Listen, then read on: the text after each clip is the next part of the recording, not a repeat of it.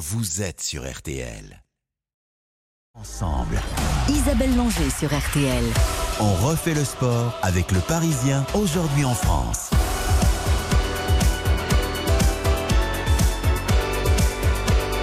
Bonsoir à toutes et à tous, ravi de vous retrouver pour trois quarts d'heure de sport intensif et d'invités prestigieux. Dans un instant, nous serons en ligne avec Vincent Gérard, le gardien de l'équipe de France de handball, qui part demain en Pologne pour disputer le mondial. À 565 jours des Jeux Olympiques et 598 des Jeux Paralympiques, Fabien Canu, le directeur de l'INSEP, nous expliquera comment la fabrique à champions se prépare pour Paris 2024. Et c'est justement à l'INSEP que notre dernier invité, la Doucouré, ancien champion du monde du 110 mètres haies, entraîne la nouvelle pépite de la discipline, Sacha Zoya, la Doucouré, qui lance la troisième édition de la Golden Blocks Academy. Pour commencer à former les journalistes de sport de demain, il nous en parlera. Et pour m'accompagner ce soir, Benoît Lallemand, le patron du service des sports du Parisien aujourd'hui en France, notre partenaire. Bonsoir Benoît. Bonsoir Isabelle, bonsoir à tous. Bonne année. Oui, bonne année, meilleurs vœux. Le Parisien qui est d'ailleurs partenaire hein, de l'Académie de journalistes de Golden Blocks. Tout à fait, euh, c'est une très belle initiative et on est ravis de les accompagner. On en parlera tout à l'heure. hein. Benoît, l'actualité sportive du week-end est riche. Je vous propose d'en faire le tour.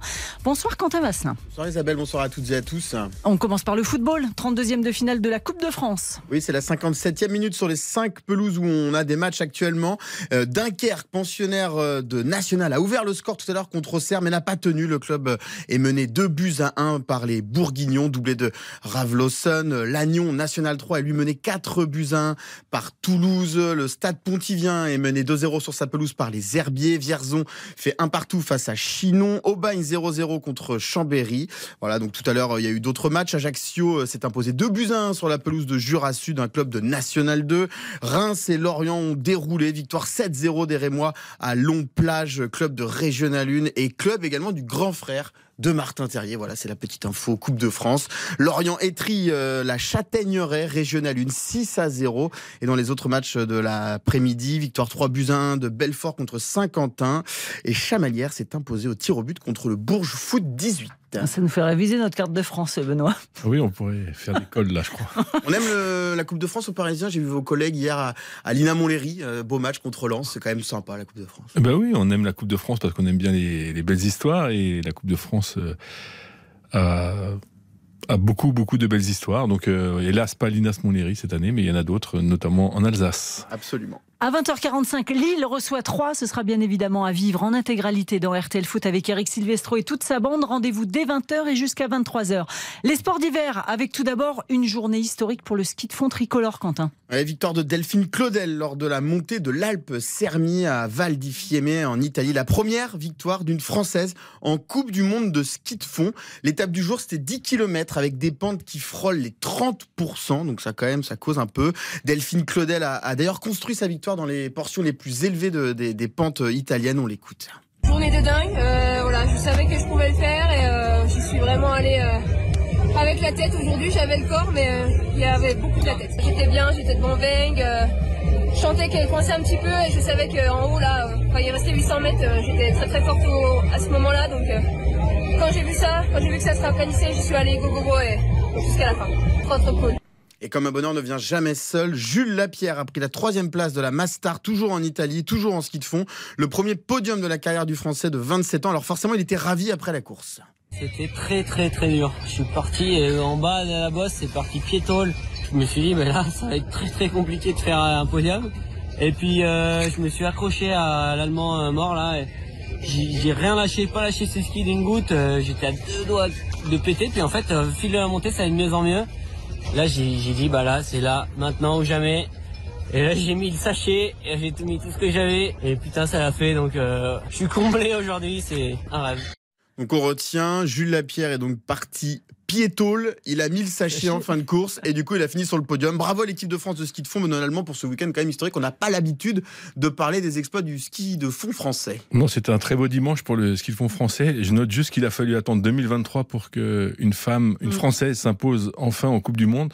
Euh, voilà, c'est fait. On espère qu'il y aura d'autres podiums et qu'il faudra pas attendre très longtemps pour une nouvelle victoire. Euh, le biathlon aussi a brillé, euh, le relais mix particulièrement en Slovénie. Oui, au lendemain de son premier podium en individuel cette saison, Quentin Fillon-Maillet, accompagné d'Anaïs Chevalier-Boucher, de Fabien Claude et de Julia Simon, ont remporté le relais mixte à Pogljuka en, en Slovénie. Pas une surprise pour les deux derniers cités. Je pense qu'on avait une très belle équipe et euh, c'est cool de concrétiser euh, parce qu'un podium c'est bien mais une victoire c'est encore mieux. Ouais, c'est vrai que euh, sur le papier on était la plus grosse équipe. Après il faut le faire et on est content parce qu'on a on a coché la case de la victoire aujourd'hui et c'est de bon augure pour la suite. C'est toujours cool de courir aussi avec avec les filles et de bah, voilà de maintenir cette bonne dynamique pour tout le groupe donc top. En relais mixte euh, simple, plus tôt dans l'après-midi, Antonin Guigona et Lou Jean Monod prennent une belle deuxième place. Euh, Quentin Fillon-Maillet a enfin fait un podium en individuel, c'était hier. Il a du mal quand même cette saison euh, et derrière l'intouchable Johannes Beu. Oui, bah, les hivers se suivent et se ressemblent pas tout à fait pour Quentin Fillon-Maillet. On, on avait envie de dire que, euh, pas que c'était prévisible, mais en tous les cas qu'il fallait se préparer au fait que cette, cette saison-là, après sa, son hiver incroyable, allait être compliquée. C'est sans doute beaucoup plus compliqué que ce à quoi il s'attendait. Ouais. Mais peut-être que qui, qui, qui- qui est intouchable, intouchable dans cette Au- saison. Au-delà de ça, je pense que même même lui, euh, il est en train de, de, de se réinventer et c'est pas facile. Euh, faut espérer que ce podium et cette victoire dans, dans un collectif va l'aider et, et, et- et sera un déclic. On voit en tous les cas que Julia Simon, elle, elle, est- elle marche sur, sur l'eau, j'ai envie de dire sur la neige en l'occurrence là, Et mais leader de la Coupe Sur le peu de neige, Incroyable. sur le peu de neige qu'il y a en Europe, oui. Ouais. Euh, le ski alpin, alors là, l'américaine euh, Michaela Schifrin rentre dans l'histoire. Oui, elle remporte sa 82e victoire et égale le record de Lindsey Vonn du plus grand nombre de succès en Coupe du Monde à seulement 27 ans. Michaela Schifrin a aujourd'hui écrasé la concurrence lors du géant de Kranjska en Slovénie. Chez les hommes, euh, victoire de Lucas Braten au slalom d'Alden-Boden. Alexis Pinturo, premier français, ne prend que la dixième place. Clément Noël a abandonné lors de la première manche. Troisième fois en quatre slaloms que le champion olympique de la discipline sort dès euh, la première manche. Benoît Allemand, c'est quand même pas top. Non, c'est pas top, mais c'est un peu à l'image de, des Français cette saison en Mm. ski alpin. On se demande un peu où ils sont. Alors, il y a eu quelques podiums.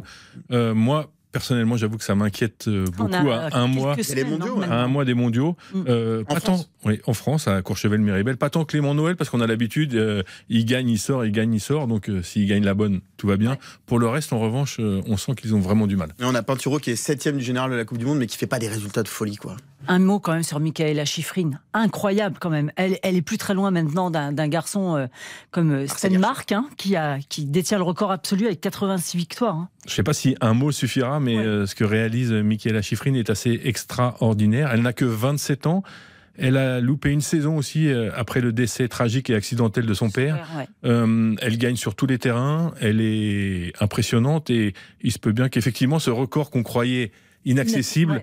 Eh ben, elle vienne le titiller et peut-être le battre. Oui, c'est vraiment spectaculaire. Sur le Dakar, Quentin, Sébastien Loeb a brillé aujourd'hui. Oui, le Français remporte la huitième étape du rallye sur pénalité. C'est Carlos Sainz en fait qui s'est rendu coupable d'un excès de vitesse et qui a été contraint de laisser la victoire à l'Alsacien. Au général, c'est Nasser Aliti, le Qatari, qui reste largement leader. Sébastien Loeb est quatrième après de deux heures et donc euh, le Dakar, euh, ça, il rendra son verdict la semaine prochaine, dimanche prochain. On a du mal à imaginer euh, un Sébastien Loeb sur le podium éventuellement, mais pas plus quoi. Ça va être compliqué. En tennis, retour gagnant pour Djokovic en Australie. Oui, le pestiféré, le chassé du pays des kangourous l'an dernier, eh bien, le Joker a remporté le tournoi d'Adélaïde. Il était de retour sur les terres austra- australiennes. Il a su euh, sauver une balle de match contre Sébastien Corda pour s'en sortir en trois manches. 92e titre de sa carrière, autant qu'un certain Raphaël Nadal. L'Australian Open est lancé, il débute le 16 janvier. Spectaculaire. Juste, Ouais. je crois qu'il a, il a demandé à son frère, il a viré son, son frère du cours, je crois, pour, euh, pour pouvoir mieux s'exprimer euh, pendant le match. C'est la troisième fois seulement, hein, euh, quand même, qu'il réussit à gagner un match, une finale en tous les cas, pardon, en ayant sauvé une balle de match. Il y avait eu Shanghai en 2012 et Wimbledon en 2019. Voilà. Ça promet un. Open. Il a, il a, il a battu un Australian Open. Il a Ouais. battu Medvedev en demi-finale cette semaine également. Ça promet un bel Australian Open. Ça va être très très bien. Allez, c'est parti, le handball. RTL. On refait le sport. Au-delà des attentes, il y a ce qu'on vise, la victoire. Le chemin qui nous attend euh, en Pologne et en Suède, il va être euh, sacrément ardu, mais aussi hyper excitant. Donc euh, on a envie de vivre pleinement cette compétition avec cette idée chevillée au corps de briller durant cette quinzaine. Quand on est arrivé dans cette équipe, c'est la chose qu'on nous a appris en fait, la gagne, la culture de la gagne. Et donc on va tout faire pour aller chercher cette victoire, mais en tout cas c'est sûr que le but ultime c'est la victoire. On cherche pas forcément à aller juste en demi-finale, le but c'est d'aller au bout et on fera tout pour. Guillaume Gilles, le sélectionneur des Bleus, et Nedim Remili n'ont qu'un objectif pour le mondial qui débute mercredi, gagner. Monter sur la première marche de ce podium, revenir avec la médaille d'or, c'est plus arrivé aux Bleus depuis 2017. Et cette année-là, d'ailleurs, notre invité avait été élu meilleur gardien de la compétition. Bonsoir euh, Vincent Gérard. Bonsoir. Est-ce que l'après-midi a été bonne, Vincent? Parce que je crois que Guillaume Gilles, vous avez donné quartier libre. Ça fait du bien de s'aérer la tête avant de mettre la tête justement dans le guidon de ce mondial? Oui, on a pu, euh, en équipe encore, mais euh, partager un, moment en dehors et aller un peu balader dans Paris, euh, ça fait du bien de, faire un peu autre chose avant de se replonger dès demain dans un rythme de compétition et de stress beaucoup plus important. La préparation s'est terminée hier à Orléans hein, par un succès contre l'Égypte, 33-32. Vous avez été particulièrement euh, brillant, j'ai même pas de, qualificatif. 11 arrêts en première période, 42% de réussite. Ça fait du bien avant un mondial, ça, Vincent? Oui, forcément, c'est toujours mieux d'aborder une compétition en ayant été performant avant. Après, euh, d'un autre côté, ça sert à rien d'être performant en, match amical si c'est pour ne pas l'être en compétition. Mais, euh, mais c'est sûr que on a pu tous euh, faire le plein de confiance. Euh, néanmoins, on a aussi tous fait des erreurs. Et, euh, et c'est bien aussi de voir que tout n'est pas résolu et que on aborde cette compétition avec le maximum de concentration. Benoît Lallemand. Bonsoir Vincent, on a, entendu que l'objectif était assez clair, c'était gagner ou reconquérir euh, ce titre mondial. Euh, qu'est-ce qui vous fait penser que vous avez les atouts pour y arriver? Euh, Guillaume, Guillaume l'a, a énoncé son objectif très clairement. ce qu'il faut aussi se dire, c'est que la concurrence est très relevée, que l'intensité des matchs et euh, des équipes qu'on rencontrera sera aussi très importante. Euh, ça va être ça va être très difficile. Euh, après, dans notre équipe, on a des joueurs qui euh, qui jouent la Ligue des Champions tous les week-ends, qui jouent dans les grands clubs, qui sont habitués aux grandes rencontres. Et, forcément, on se doit de prétendre à, la plus haute marche, euh, tout en restant très humble et tout en sachant la difficulté de ce qui nous attend parce qu'il y avait eu médaille de bronze en 2019, une quatrième place en, 2021, quatrième place l'an dernier à l'Euro. Bon, bien sûr, entre tout ça, il y a eu quand même ce beau titre olympique. Euh, en plus, mercredi, vous débarrez contre le pays hôte, la Pologne. J'imagine que ce match-là, d'entrée de jeu, euh, ça va donner le ton parce que la pression va y en avoir avec le public en plus. Oui, j'avais dit euh, pour, pour rigoler que le public d'Orléans et, du Monde nous avait pas très bien préparé puisque ce coup-ci euh, à Katowice on aurait 15 000 personnes euh, contre nous. On connaît la, la ferveur euh, du public polonais quand il s'agit des, des sports collectifs notamment. Donc forcément ça va être très difficile. Alors une équipe du pôle de Pologne sans sa star de Paris Camille Shipchak qui qui, qui est blessé mais avec des joueurs qui sont aussi rompus au, au, au joutes internationales notamment avec Kilsey ou avec euh, Plock. Donc euh, des, des, grands joueurs aussi et euh, ça va être un match très difficile avec beaucoup beaucoup d'intensité. On s'attend à un gros défi physique et bah voilà, on, on, est direct dans le bain et, et parfois c'est pas plus mal. Ça vous plaît ce, ce défi physique et cette ambiance hostile? Bon, moi je suis gardien alors. Physique ça, me, ça, me, plaît parce que c'est les autres qui prennent des coups mais non c'est vrai que effectivement euh, effectivement on sait qu'on a les armes pour répondre à ça. Euh, moi je vois les gars bosser tous les jours euh, en muscu tous les jours euh, à l'entraînement et, et, ils sont prêts aussi à, à, à se battre physiquement à, et on voit qu'on a des joueurs qui sont plutôt très costauds donc on n'a pas à se plaindre on n'a pas à avoir peur. Mais néanmoins il faut s'y attendre. C'est plus un match comme on a joué contre l'Égypte que qu'un match comme, les Pays-Bas.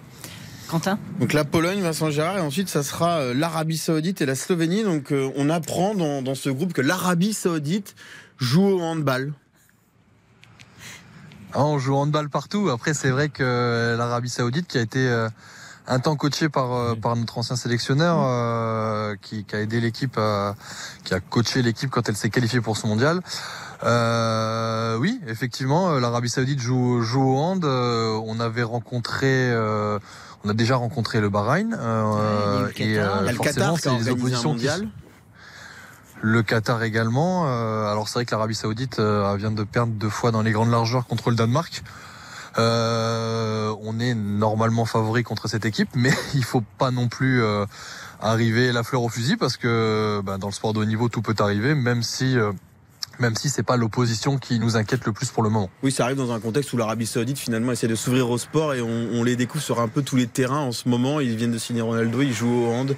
Euh, ça se développe le sport en, en, Arabie Saoudite. Ils ont aussi Dakar actuellement. C'est ça. Euh, ils sont dans l'actu. Euh, Vincent Gérard, moi j'aimerais bien vous entendre euh, en tant que président de l'association des joueurs professionnels de hand. Je sais que il y a un dossier qui vous a mis une mauvaise humeur sur ce mondial, c'est celui des tests anti-Covid. Racontez-nous. Bah, ça m'a pas mis de mauvaise humeur, ça m'a plus surpris qu'autre chose. Euh, c'est un sujet qui est, très compliqué euh, et, euh, et, on pourrait en débattre des heures. D'ailleurs, ça a déjà été fait à de nombreuses reprises. C'est vrai qu'on a été surpris parce que on avait beaucoup souffert l'an passé lors de l'Euro en, Hongrie de la façon dont ça, dont ça s'était passé, puisqu'on était testé quasiment deux fois par jour, ce qui est, ce qui est énorme. Mais qu'il n'y avait pas de protection était... autour de, des Mais voilà, qu'il n'y avait pas de bulle, euh, de bulle sanitaire. Euh, en fait, ce que ce qu'on regrette tous, euh, c'est soit on fonctionne comme fonctionne le pays dans lequel on, on évolue. Euh, avec les règles de ce pays, soit on fonctionne sous forme de bulle sanitaire, mais mais on peut pas faire un système, un, un, on ne peut pas un, un, système mixte comme ça paraît très compliqué et, et c'est surtout que ça peut mettre le sport au second plan parce que on a toujours un peu, ben, on a toujours cette inquiétude euh, de, des résultats des tests. Et là, nous, on s'est fait tester hier, euh, donc à notre deuxième test, on s'est fait tester pour pouvoir partir. Euh, on aura le résultat, ben, ou alors, non, on, tout, on l'a déjà parce que j'étais à la maison du hand ce matin. Tout le monde est négatif, bon, ça, il ben n'y a voilà. pas de problème. Après, Vous êtes négatif, Vincent. Merci. Après, il y aura un test après le tour préliminaire et un autre après le tour principal. En fait, il y a toujours une épée de Damoclès au-dessus de votre tête. Voilà, euh, c'est exactement ça. Et, et, et, ce qui est compliqué, c'est que ben on est dans des hôtels. Demain, nous partirons euh, en Pologne en, en, vol, en vol régulier, en vol commercial.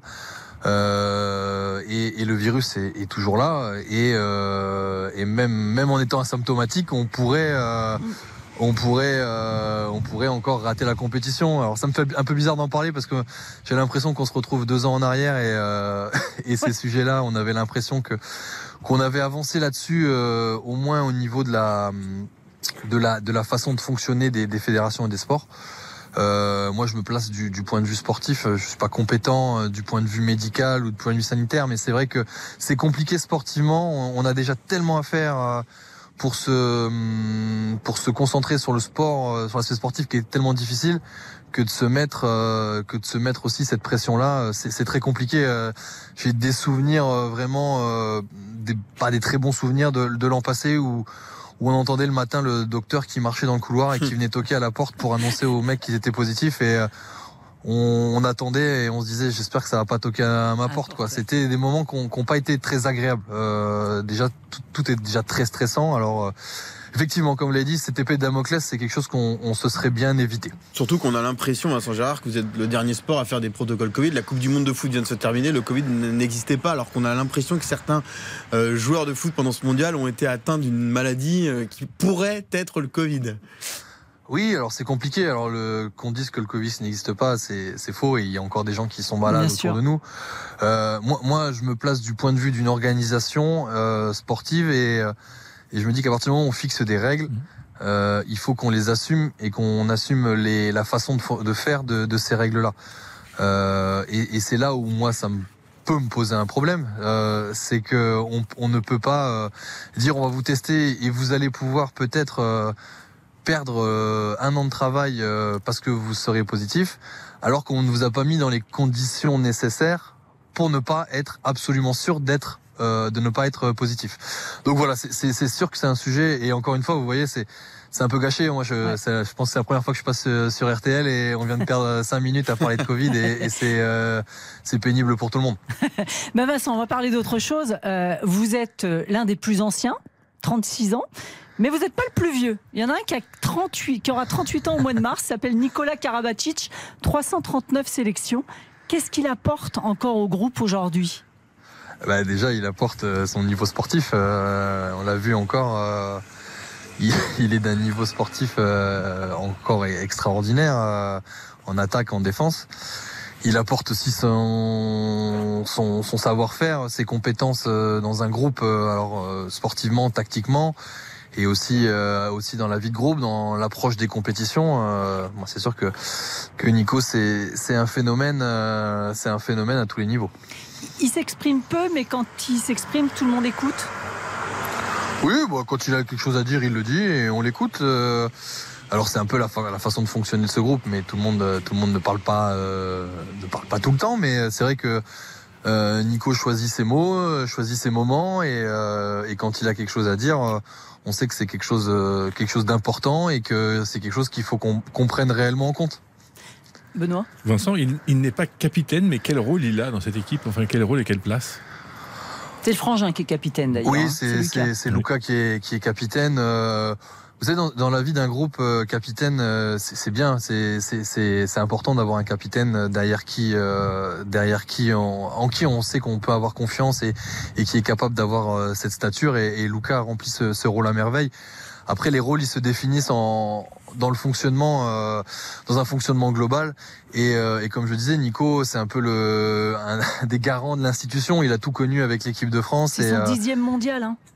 Voilà, voilà, bah, voilà, vous avez tout dit. 20 ans en équipe de France. Il, est là, euh, il a passé tous ces mois de janvier euh, en équipe de France depuis maintenant, euh, depuis maintenant 2000, 2003, euh, si je dis pas de bêtises. Et donc forcément, forcément, son expérience nous est plus que précieuse. Merci beaucoup, Vincent Gérard. décollage demain matin pour la Pologne. Décollage vers 9h, quelque chose comme ça, et puis, et puis on s'installe à Katowice et, et mercredi. Mercredi, c'est parti. Ouais, mercredi, 21h, Pologne-France. On vous suivra, bien évidemment. Merci beaucoup d'avoir été avec nous. Eh ben de rien, bonne soirée. À bientôt. Quentin Masse, un petit point sur la Coupe de France de foot. Oui, c'est chaud pour un club de Ligue 1. Auxerre menait 2 buts à 1 face à Dunkerque, pensionnaire de National. Mais Auxerre a vu Dunkerque revenir à deux partout. Ensuite, Dunkerque a touché le poteau. Ensuite, Dunkerque a marqué un but refusé pour un hors-jeu très litigieux. Donc c'est très chaud pour euh, l'équipe euh, bourguignonne. On n'est pas du tout à l'abri d'avoir un, club de Ligue 1 qui, qui sort de la Coupe de France ce dimanche. Sinon, dans, dans les matchs où la différence s'est faite, Chambéry mène maintenant 2 buts à 1 face à Aubagne. Toulouse est qualifié pratiquement 6-1 contre Lannion. Vierzon mène 2 buts 1 face à Chinon et les Herbiers mènent 2-0 face au Stade Pontivien. Donc on suit vraiment la JOCR qui est en grand danger sur la pelouse de Dunkerque. Vous écoutez RTL, il est 19h36. Restez avec nous dans un instant. Nous parlons des Jeux de Paris 2024. Vous en saurez notamment plus sur les petits secrets de la préparation de nos champions grâce à Fabien Canu, le patron de l'INSEP, la mecque du sport tricolore. RTL, on refait le sport jusqu'à 20h. Isabelle Langer sur RTL. On refait le sport jusqu'à 20h. Avec le Parisien aujourd'hui en France.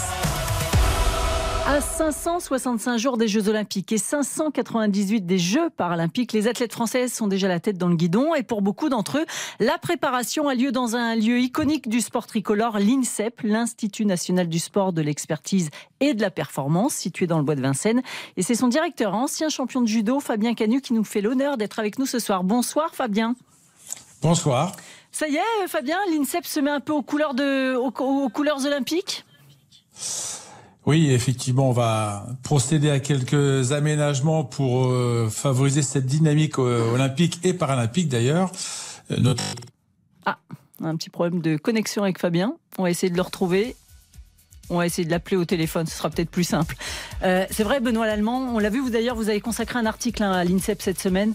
Euh, L'INSEP se met enfin aux, couleurs olympiques. C'est important, comme je le disais, à 565 jours des Jeux. Hein. Oui, c'est important parce que l'INSEP est un centre névralgique de préparation. C'est euh, un, centre extrêmement important. Je crois que près de 70% des, médailles se, fabriquent à l'INSEP dans le bois de Vincennes.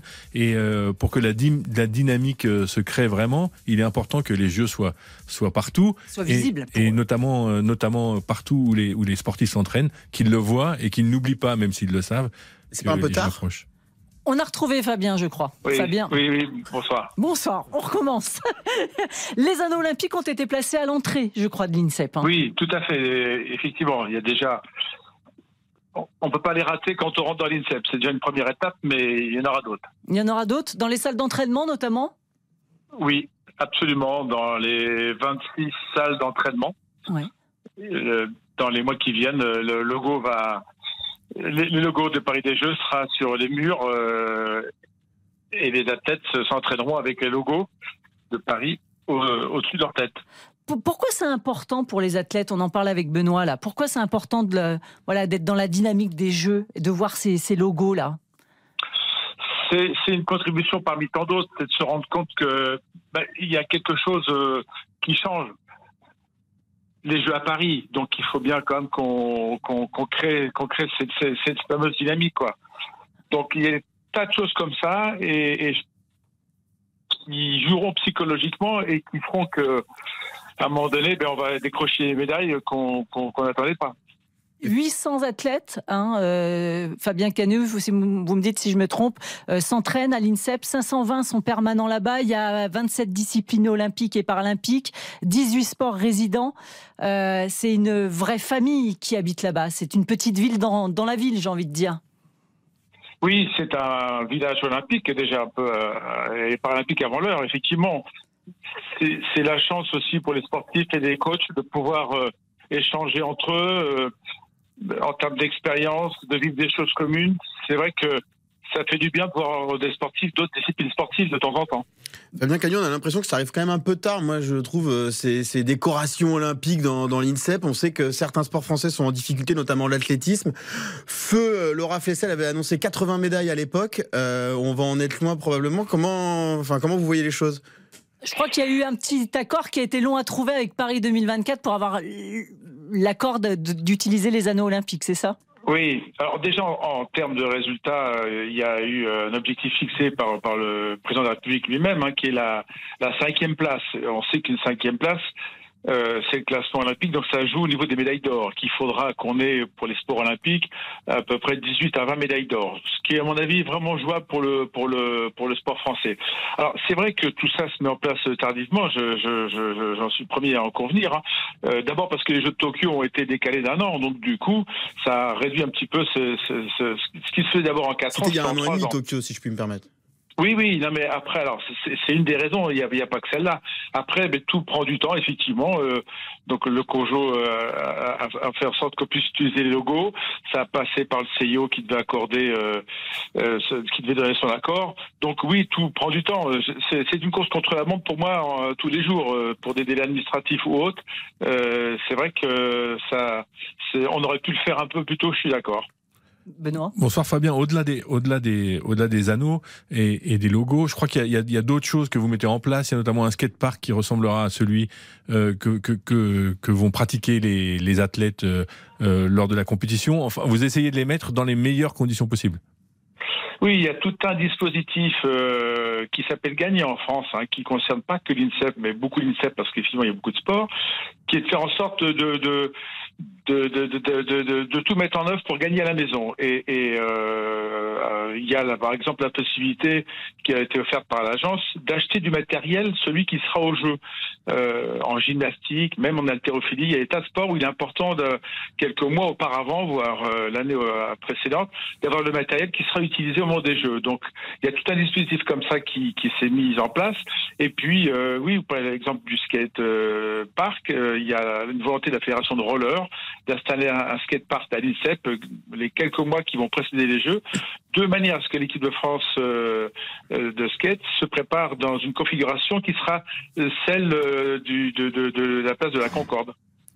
Benoît? Il semble aussi que pendant les Jeux, il y a quelques équipes qui ont envie de, de venir habiter chez vous. Est-ce que vous le confirmez, Fabien? Quelques équipes de oui, France. Oui, tout à fait. On est en train de finaliser les choses avec bon nombre de fédérations. Euh, bon, il y en aura beaucoup dans les mois qui vont précéder, hein, sur juin et juillet, mais pendant les Jeux, euh, il y a quelques fédérations ou quelques disciplines sportives, comme le water polo par exemple, euh, le basket aussi, l'équipe euh, masculine. Alors sur la deuxième semaine, hein, parce qu'on sait que euh, sur la première semaine ils seront au, à Lille, à Lille euh, mais sur la deuxième semaine, ils seront en tout cas à l'INSEP, c'est ce qu'ils nous ont demandé, et ils vivront là-bas parce que il y a certains sports qui font le choix de ne pas aller au village olympique, de rester euh, entre eux. Euh, c'est une manière euh, pour eux de se préparer. Et il y a le basket, peut-être le triathlon d'ailleurs aussi. Il y a quatre cinq disciplines qui seront. L'athlétisme un peu? Alors l'athlétisme c'est différent. L'athlétisme seront là sur la première semaine des Jeux parce que leurs épreuves n'auront pas encore commencé. Donc on va avoir une grosse délégation française, euh, à peu près 200 personnes, sur cette première semaine des Jeux. Et ensuite, une fois que ça démarre, euh, à ce stade en tout cas, euh, ce qu'a demandé la fédération, c'est qu'ils aillent tous au village. Et là, pour le coup, c'est un vrai avantage par rapport à d'autres nations qui auront juste le village olympique pour s'entraîner et, les infrastructures mises à disposition par Paris 2024. Mais vous, d'être à l'INSEP pour certaines équipes, ça doit pouvoir faire une différence sur le jour J. Oui, ça doit, c'est l'effet maison qui doit jouer. Alors pour celles notamment qui ont leur, euh, leur, salle d'entraînement à l'INSEP, euh, il y en a aussi qui seront au village mais qui risquent de venir s'entraîner à l'INSEP pendant, pendant les Jeux. Euh, pourquoi? Parce que d'abord, ben, elles ont leurs habitudes, et puis surtout, vous n'avez pas de contrainte horaire, parce qu'au jeu, on vous donne des plannings d'entraînement qui parfois ne vous conviennent pas. C'est mm. une heure, 10 heures, 11 heures. Là, ça sera à disposition sur, sur toute la journée. Et puis d'autres services aussi qu'il y a à l'INSEP, tout ce qui est médical ou autre. Donc il y a aussi des fédérations qui ne seront pas logées à, à l'INSEP, mais qui utiliseront les locaux pour s'entraîner. Moi, j'ai deux petites questions. Il y a de la clim dans les chambres? Alors, ça fait partie des projets de, euh, immobiliers justement en cours. Euh, oui, il devrait y avoir 200 chambres au moins euh, avec climatisation, voire peut-être même plus. Mais oui, ça fait partie des sujets sur lesquels on travaille et on devrait avoir des travaux qui devraient démarrer assez prochainement, parce qu'effectivement, une des conditions demandées par beaucoup de fédérations, c'est d'avoir ben, au moins des chambres où il fasse pas trop chaud l'été et on n'est jamais à l'abri avec les canicules. Donc ça, c'est effectivement c'est prévu. Il y a beaucoup de sportifs qui s'entraînent à l'INSEP qui sont aujourd'hui mamans. Je pense à Clarisse Agbenienou, je pense euh, aux escrimeuses euh, Cécilia Berder ou Oriane Malo. Euh, il y a des moyens d'accueil pour ces enfants, pour les enfants de, ces athlètes, parce que parce qu'on sait que se préparer pour les Jeux Olympiques, c'est aussi avoir des conditions optimales, et ça en fait partie. Alors, il y a une halte garderie hein, qui existe euh, déjà depuis une dizaine d'années, qui fonctionne très très bien, qui est utilisée euh, par des entraîneurs, euh, par des sportifs aussi. donc ça, c'est déjà en cours. Alors, le halte garderie, on, on prend pas les, petits bébés, hein, mais en, en tout cas, ça semble répondre aux besoins des sportifs. Benoît?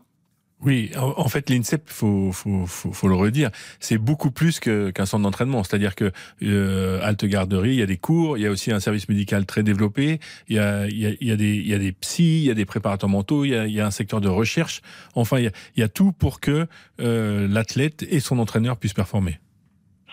Oui, oui, c'est vrai que c'est une de particularités de l'INSET. Quand on compare avec d'autres centres dans le monde, il y en a, il y a, il y en a, il y a un paquet de, beaux centres, hein, c'est qu'on y trouve une multitude de services. Euh, il y a un très gros service médical qui est d'ailleurs ouvert aussi aux, gens extérieurs euh, de l'INSET, mais avec une multitude de, de, spécialités. Il y a deux laboratoires de recherche. Ah oui, il y, a, il y a beaucoup de choses. Il y a un salon de coiffure qu'on a ouvert il y a quelques temps. Euh, voilà, il y a cette idée de campus en fait où il fait en principe bon vivre. La piste d'athlétisme va être refaite aussi, euh, Fabien Canu? Oui, oui, elle, est, elle a besoin d'être faite parce que ben, au bout d'une bonne dizaine d'années, euh, le tartan est, bien usé. Donc, euh, du coup, euh, là aussi, les travaux devraient démarrer au mois de mars. Ce sera une, nouvelle piste. Alors, une piste d'entraînement, donc connectée, etc. On va essayer d'en faire quelque chose un peu de nouveau, nouvelle génération. Mais oui, absolument, ça fait partie des, travaux de rénovation. Est-ce que ça ressemble encore à l'INSEP que vous avez connu, Fabien, quand vous êtes arrivé pour vous entraîner, jeune judoka alors ça date, hein, donc euh, effectivement ça, tout ça a, bien changé une quarantaine d'années après. Non, ça n'a plus rien à voir parce que le sport de haut niveau a, bien sûr bien évolué. Ce qui se fait dans tous les domaines, on parlait du médical, on, aussi, pourrait parler aussi des formations scolaires, même des équipements, euh, des salles d'entraînement, des salles de musculation, de la vidéo. Toutes les salles sont équipées de vidéos, on peut filmer les entraînements en direct. Enfin, euh, y, a, non, ça n'a vraiment plus rien à voir. Puis maintenant, on travaille aussi avec beaucoup le système de data. Euh, donc le, le, sport de niveau a, a énormément évolué. Et je ne veux pas dire que moi c'était l'âge de pierre, mais c'est incomparable. Et l'INSEP a évolué donc en 40 ans, on l'a bien compris. Mais est-ce qu'elle est au niveau euh, de, de centres d'entraînement euh, comme on pourrait voir à Londres par exemple que les Anglais ont mis en place au moment des JO où on est, euh, on est en difficulté par rapport à ça ou on est au niveau? Ils sont inspirés un peu de la France. Hein. Oui, c'est pas faux. En, fait, plus des centres d'entraînement, les Anglais se sont bon, on le sait, ce qui a fait leur force, c'est la création d'une agence totalement dédiée au sport de haut niveau, qui a su euh, mettre les moyens là où il fallait les mettre, voilà, qui a été pragmatique dans les investissements. C'est ça la grande force du, sport anglais. Alors oui, ils ont quelques centres d'entraînement, mais franchement, quand rien à voir avec euh, l'INSEP. Il y a d'autres centres dans le monde. Hein. Euh, le Japon, par exemple, a sur Tokyo un, un super centre d'entraînement. Les Australiens à Canberra aussi. Donc, euh, on est très impliqué au niveau international. Donc, je vois bien ce qui se passe à l'étranger. Mhm. Euh, voilà. La différence, encore une fois, pour l'INSEP, c'est tous les services qu'on peut y trouver sur place. Fabien, vous, vous croisez euh, tous les jours ou presque ces athlètes qu'on attend à, Paris dans, dans, un peu plus de 500 jours. Comment vous les sentez et est-ce que vous, vous sentez cette, cette dynamique enfin prendre? C'est en train de prendre. Euh, je sens en tout cas vraiment plus que des frémissements, euh, même dans les résultats sportifs. Hein, quand on regarde cette année, il y a des tas de disciplines, il y a eu des médailles euh, pour lesquelles on n'était pas habitué. Il y a une médaille, je sais pas, du monde de, plongeon. Il y a une médaille, je sais pas, du monde d'haltérophilie. Alors certes, pas toujours dans les épreuves olympiques, mais bon, c'est en train de bouger quand même dans pas mal de disciplines, dans la majeure partie des disciplines. Alors vous direz, il est temps, à un an et demi des Jeux, c'est vrai, mais mais euh, sincèrement, je la dynamique dynamique est vraiment en train de prendre là. Mais l'année 2023 va être capitale, euh, d'autant plus que c'est l'année notamment où vont démarrer les qualifications olympiques hein, mm. euh, dans beaucoup de sports, même si les sports co sont qualifiés d'office. Dans beaucoup de sports, on joue gros. Euh, je pense à, par exemple à l'escrime. Les qualifications en, équipe vous permettent d'avoir euh, trois, trois escrimeurs en individuel, par exemple. Euh, pareil en gymnastique. Donc euh, voilà, restons prudents. Je, je, je trouve que l'état d'esprit commence à être bien présent, mais, mais bon, il faut qu'on fasse monter encore ça en puissance. Fabien Canu, avant de nous quitter, un dernier mot sur la grande soirée du 24 janvier. C'est là aussi que ça monte en puissance. Et quand on réunit tous les champions? Oui, l'INSEP va honorer tous ces champions euh, qui ont eu des résultats en 2023, des juniors aux seniors hein, d'ailleurs. Hein, il y a à peu près 170 sportifs qui seront récompensés, mais ça, ça y contribue, d'autant plus que cette soirée qui est pas nouvelle, hein, elle existait par le passé, mais avec la crise Covid, elle n'a pas eu lieu depuis 2019. Et effectivement, c'est une manière aussi euh, de, de, de, de, mettre à l'honneur ces sportifs, une soirée avec 800 personnes. Voilà, ça contribue à cette dynamique. C'est vraiment des choses comme ça qui, à un moment donné, il faut comprendre que ben, euh, on est derrière ces équipes de France. Merci beaucoup Fabien Canu. Bonne soirée. Merci, merci à vous. Restez avec nous, une petite pause et puis on retrouve Ladji Doucouré, euh, champion du monde du 110 mètres haies, qui est à Tenerife. Il nous attend. À tout de suite. RTL. On refait le sport avec le Parisien aujourd'hui en France. On refait le sport avec le Parisien aujourd'hui en France. Isabelle Langer. C'est ce qu'on appelle meubler en radio, euh, Benoît Lallemand, si vous ne connaissiez pas. En étant en ligne avec Ladji Doucouré, il était bien connecté juste avant le direct et puis paf, la ligne a coupé.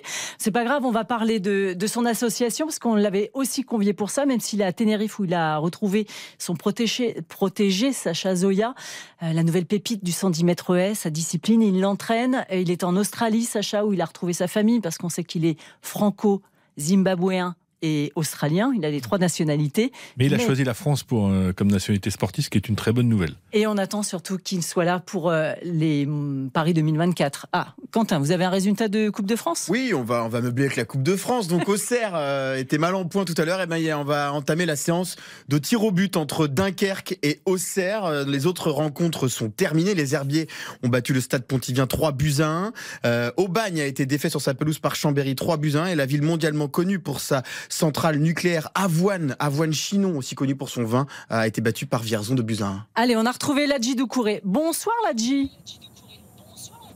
Bonsoir. Il y a un petit décalage. On, mais... dit quoi? Bonne année? Euh, Bonne année. Euh, vous êtes à Tenerife, vous avez retrouvé Sacha Zoya que vous entraînez. Euh, l'année commence par un stage d'entraînement. C'est important de le mettre dans les meilleures conditions. On rappelle qu'il a 20 ans, qu'il est champion de France du 110 mètres haies et qu'il est programmé pour Paris 2024, on l'espère.